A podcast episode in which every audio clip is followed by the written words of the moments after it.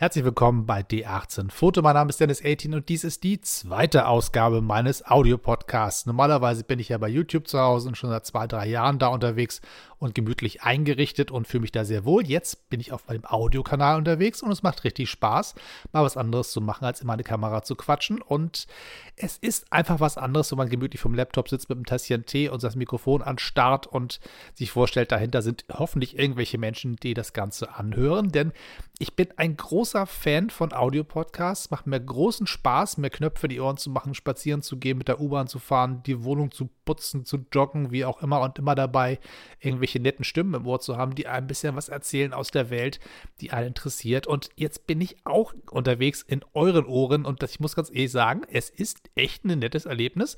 Und äh, ihr habt die Ohren schön geputzt und hier fühle ich mich wohl und ich bin sehr gespannt, wie lange ihr mich hier behalten werdet denn es hängt natürlich massiv davon ab, ob euch das Ganze Spaß macht und ob das Ganze hier irgendwie euch äh, interessiert und ihr bei mir bleibt und das Ganze hier sich so langsam entwickelt. Ich bin sehr gespannt, wo die Reise hingeht. Ich habe noch gar keinen großen Masterplan. Ich habe einfach angefangen und mich entschieden, jetzt wird auch dieses Stückchen Internet noch erobert mit D18 Foto und warum auch nicht. Falls ihr mich bei D18 Foto bei YouTube noch nicht entdeckt habt und auch noch nicht kennt, dann surft doch da bitte mal vorbei und guckt mal nach, was da so zu entdecken gibt. Es gibt deutschen Content, englischen Content. Das meiste dreht sich um analoge Fotografie, aber auch ein bisschen iPhone-Fotografie ist dabei. Das ist ein ganzes breites Spektrum, alles zum Thema Kameras und Film und Fotografieren und Vloggen und eine Tasse Kaffee trinken gemeinsam, manchmal auch live. Da gibt es auch nicht was zu entdecken. Und wenn es euch gefällt, dann klickt doch bitte auf den Abonnier-Button. Das wäre total nett von euch, da freue ich mich sehr drüber. Aber jetzt bleiben wir erstmal hier auf dem Audiokanal, denn auch hier soll etwas Schönes, Spannendes passieren. Und das Thema heute habe ich mir überlegt, so als zweiten Beitrag wäre doch ganz schick, wir gehen mal davon aus, dass der eine oder andere von euch schon fotografiert oder zumindest drüber nachgedacht hat, ähm, sich dieses Hobby anzueignen und dann ganz besonders drüber nachdenkt, analoge Fotografie, das wäre doch mal was für mich. Aber manchmal gibt es das Gefühl, so, da gibt es irgendwelche Hürden, ich weiß nicht, wo ich anfangen soll, was für eine Kamera brauche ich eigentlich, gibt es eigentlich noch Film zu kaufen? Und ich würde sagen, heute machen wir mal so einen kleinen Einstiegskurs. Also Einstiegskurs zu viel gesagt, wir plaudern einfach ein bisschen darüber, über das, was, was man so machen muss, um den Weg zu finden in die analoge Fotografie. Ist nämlich relativ simpel, denn das Schöne ist, die ganzen teuren Kameras, die es früher so gab, die sind heutzutage gar nicht mehr teuer. Die gibt es überall zu kaufen, bei eBay, auf dem Flohmarkt und in Secondhand-Läden und bei Freunden in der Schublade gibt es manchmal auch noch alte Sachen, die man so finden kann. Oder manchmal habt ihr vielleicht selber noch was im Keller rumliegen von ganz, ganz früher und erinnert euch gar nicht mehr. Guckt doch mal nach. Der ein oder andere Schatz vergräbt sich da bestimmt noch unter Socken und alten abgelegten ähm, Herrenmagazinen, sagen wir mal so. Ähm, was man auf alle Fälle sagen muss, das erste, was ihr braucht, ist also eine Kamera. Das zweite, was ihr braucht, ist ein Film. Und das dritte ist, ihr braucht ein bisschen Kreativität. Und das ist es dann eigentlich schon. Ich würde sagen, wir fangen mal an mit dem Thema Kamera. Was braucht man, wenn man sagen möchte, ich möchte analog fotografieren? Das Spektrum ist riesengroß und ist eigentlich nur eingeschränkt von dem, worauf ihr Lust habt, wie tief ihr einsteigen möchtet, wie viel technische Vorkenntnisse ihr habt, wie abenteuerlustig ihr seid und auch ein bisschen, was euer Budget hergibt. Aber sagen wir mal, ihr habt jetzt 50 Euro und sagt, damit soll es losgehen. Dann gibt es sozusagen verschiedene Möglichkeiten. Mein Rat wäre, wenn ihr sagt, ich habe schon mal fotografiert oder ich komme aus der digitalen Welt und möchte ins Analoge umsatteln, ich kenne mich schon ein bisschen technisch aus und weiß, wie das so funktioniert mit einer Blendeneinstellung und einer Verschlusszeit, dann wäre das naheliegendste zu sagen, man entscheidet sich für eine Spiegelreflexkamera. Das ist wahrscheinlich das, was am ehesten zu dem passt, wenn ihr mit einer ähm, digitalen Spiegelreflexkamera unterwegs seid und das, was ihr da schon könnt, übertragen wollt in die analoge Welt, ist das sozusagen der normale Weg. Und die Kameras sind sehr, sehr günstig zu kriegen. Da gibt es ein breites Spektrum, wenn ihr mal bei eBay guckt oder auf dem Flohmarkt. Da gibt es also unglaubliches Angebot und das ich persönlich würde immer sagen, schaut mal nach, dass ihr was findet, wo ihr so zwei, drei Linsen schon dazu bekommt, damit ihr so ein gewisses Grundspektrum an Ausstattung habt. Entscheidet euch nach Möglichkeiten für Festbrennweiten. Die Qualität ist einfach besser. Zooms das äh, lohnt sich eigentlich nicht, finde ich zumindest. Also die besten Zoom, die man haben kann, sind die eigenen Füße und entsprechend würde ich sagen, sucht euch ein paar schöne ähm, Glasbausteine sozusagen aus. Die Objektive kosten heutzutage auch nicht mehr so wahnsinnig viel. Wenn ihr im niedrigen Preissegment einsteigen wollt mit hoher Qualität, das ist ja meistens mal so der, das Bedürfnis, erstmal zu sagen, ich will nicht mein ganzes Taschengeld ausgeben, aber ich will trotzdem was richtig ordentliches haben.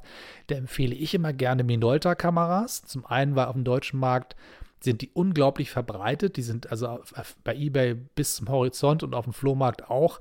Und die sind häufig sehr, sehr günstig zu kriegen, einfach weil es so viele davon gibt und sehr viele Leute, die früher einfach als Standard Haushaltskameras hatten. Also jeder, der irgendwie so ambitionier ambitionierter Hobbyfotograf war im deutschen Bereich, hatte eigentlich eine Minolta. Also das ist so der Standard, der früher sehr, sehr gängig war.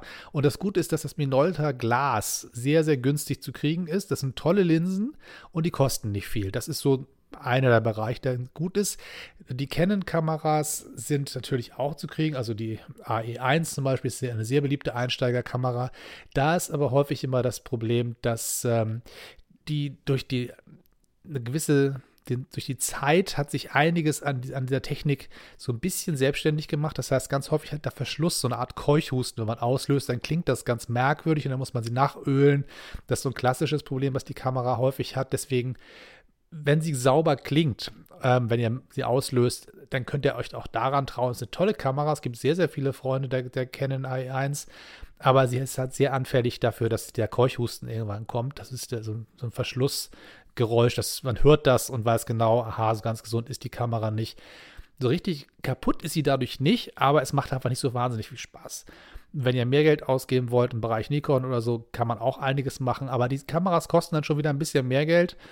Ähm, es gibt noch ein paar Olympus-Kameras, die OM1 zum Beispiel ist sehr beliebt. Da gibt es eins das Problem, dass man die Batterien dafür, die Originalbatterien jedenfalls nicht mehr bekommt, weil die Quecksilber, Quecksilber waren. Und es Ersatzbatterien heutzutage auf dem Markt zu kaufen gibt, muss ja bei Amazon mal gucken, da kriegt ihr eigentlich alles. Aber das ist halt auch immer so ein bisschen so eine Notlösung. Also wenn ihr sagen möchtet, ich möchte was haben, wo ich heutzutage Batterien dafür kaufen kann, die eine gute Qualität haben, die nicht mein Sparbuch auffressen, dann würde ich einfach sagen, fangt mal bei der Minolta an und schaut mal, ob euch das gefällt. Also eine schöne Minolta, dazu 55 mm Linse, die haben meistens so 1,7, 1,8 als äh, größte Blende.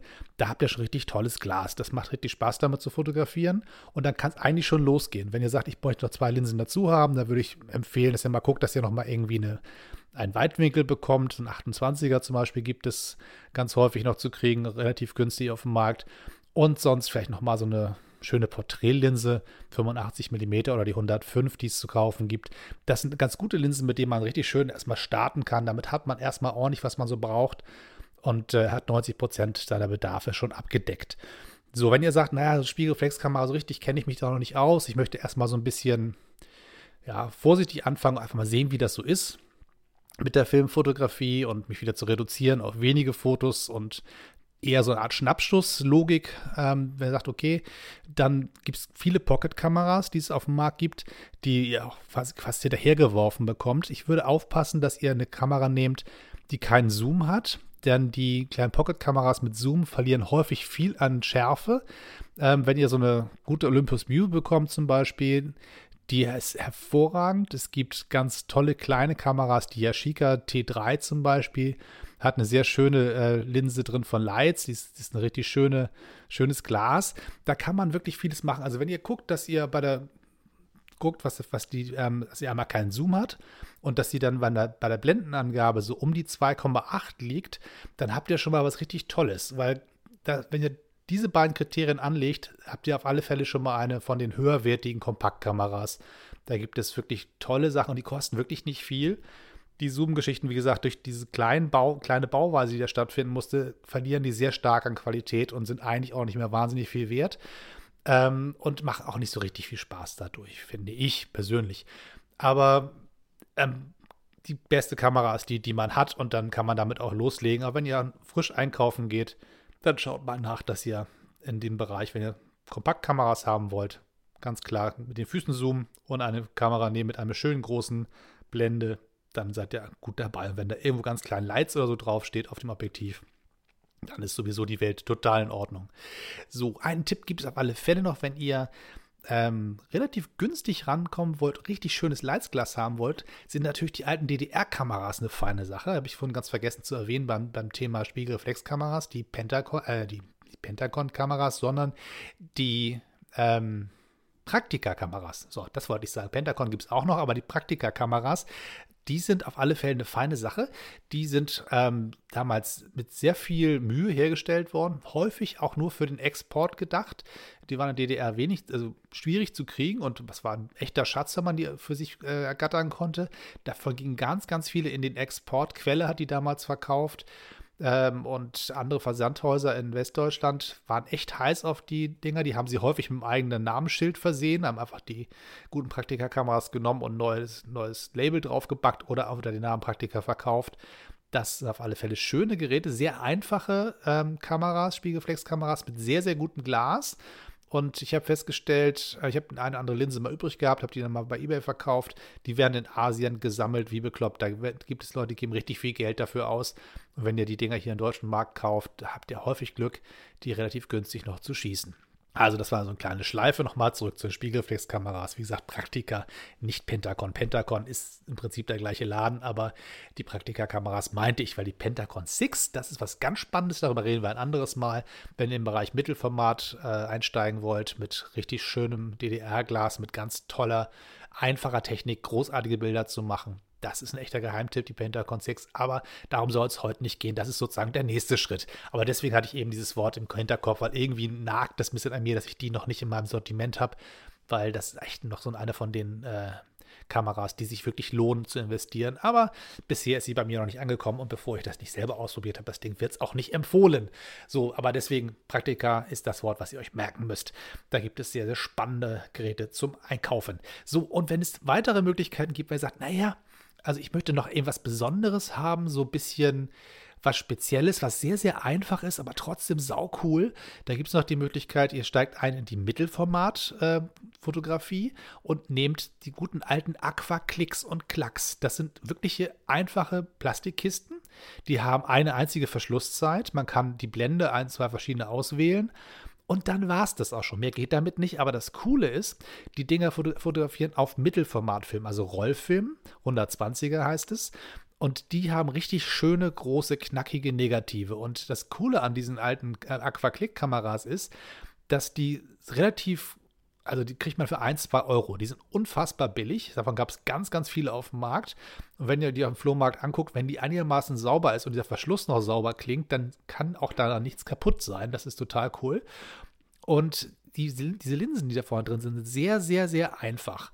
Und man hat das Gefühl, naja, also sie sind schon ein bisschen wie so ein Spielzeug, so eine Toy-Camera, aber die sind noch wesentlich besser, diese Linsen, die da drin sind, als zum Beispiel bei einer Holger oder Diana, wo man nicht so richtig weiß, wie scharf sind die jetzt eigentlich, was machen diese Linsen dafür, dass das so ganz einfache Technik ist, sind die echt eine feine Sache.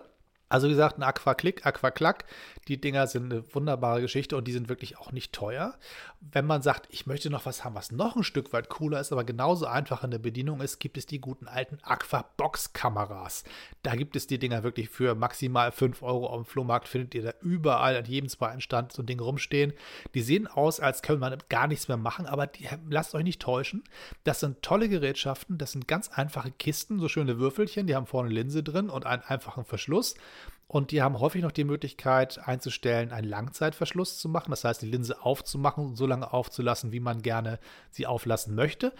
Ähm, und Einzelblenden auszuwechseln. Und häufig sind diese Kisten so sogar mit einem äh, Anschluss für ein Stativ ausgestattet, dass ihr auch bei Langzeitbelichtung draußen nachts zum Beispiel tolle Aufnahmen machen könnt.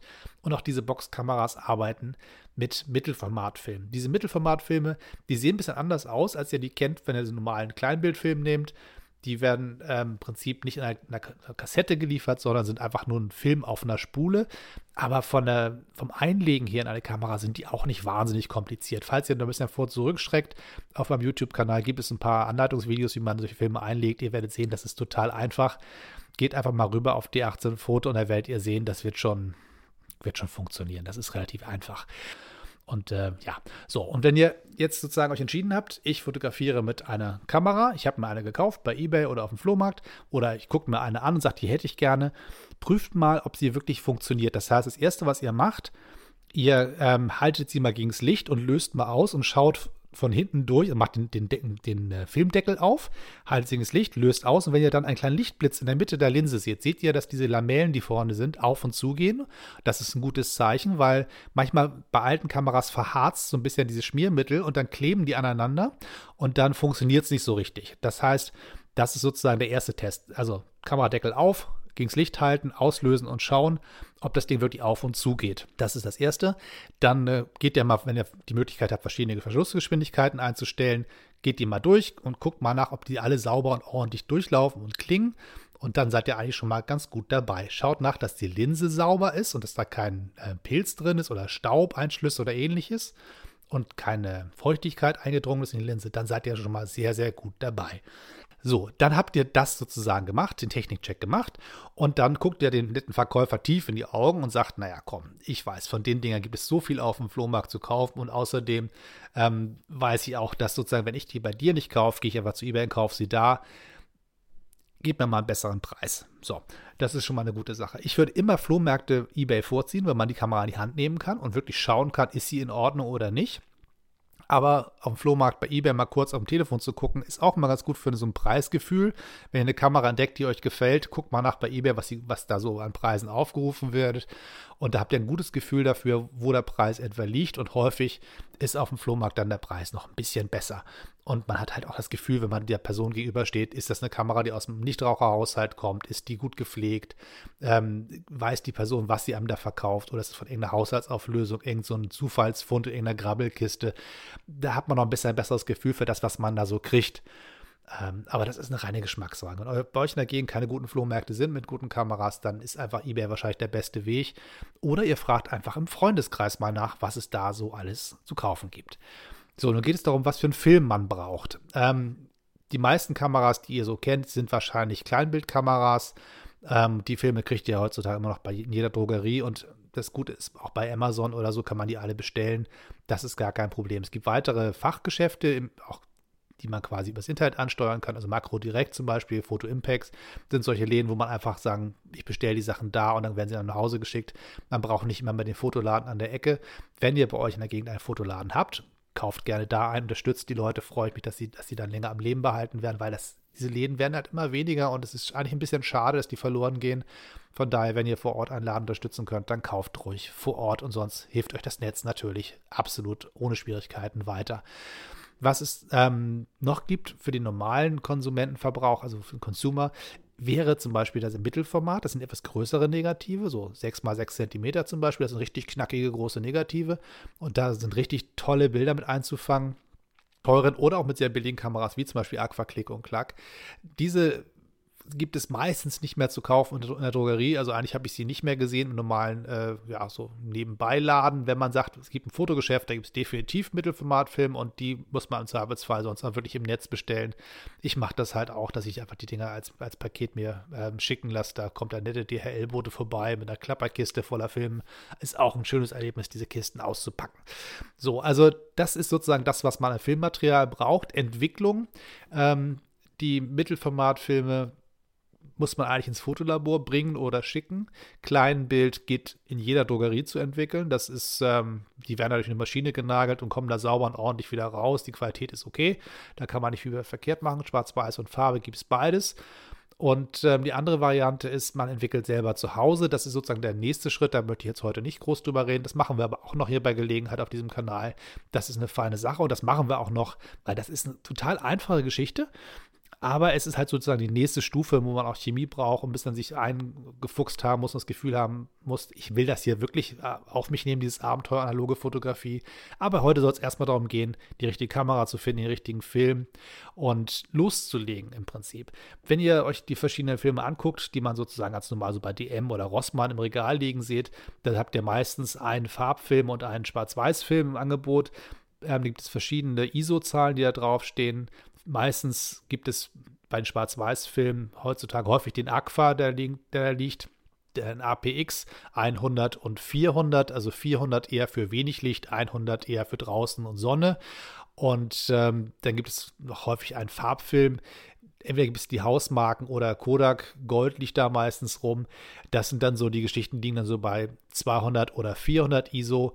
ISO, wie gesagt, ist die Lichtempfindlichkeit. Niedrige ISO-Zahl heißt, ähm, nicht so sehr empfindlich, also eher für helles Licht hohe ISO-Zahl eher für wenig Licht. Das heißt also, wenn ihr drin fotografieren wollt oder ähm, bei bedecktem Himmel eher so Richtung 400 denken. Und wenn ihr sagt, naja, die Sonne scheint, ich mache einen schönen Ausflug irgendwie an Baggersee, dann nehmt ruhig einen 200er Film mit oder bei Schwarz-Weiß-Film den 100er. Da könnt ihr nicht viel verkehrt machen.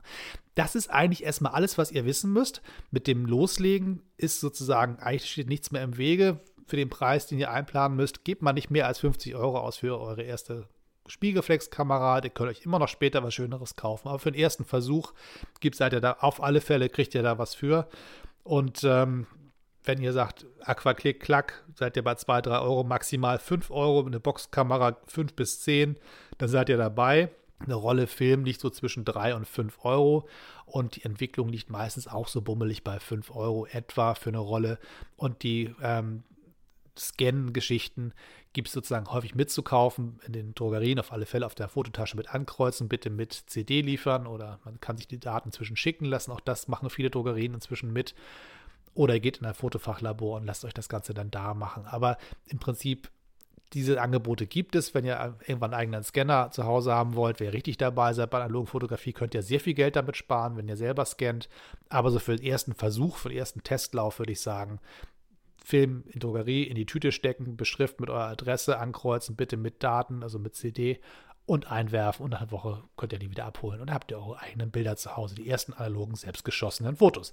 Also, falls euch dieser kleine Einstieg in die analoge Fotografie gefallen hat, dann seid auch so nett und bleibt dabei, abonniert den Kanal hier bei iTunes und äh, wenn ihr da einen Kommentar hinterlasst, dann hilft das anderen Leuten, diesen Kanal auch zu finden. Finde mich nochmal bei YouTube, wenn ihr da vorbeisurft, würde mich freuen und auf meiner Homepage www.d18-foto.com. Bis zum nächsten Mal, tschüss und weiter knipsen.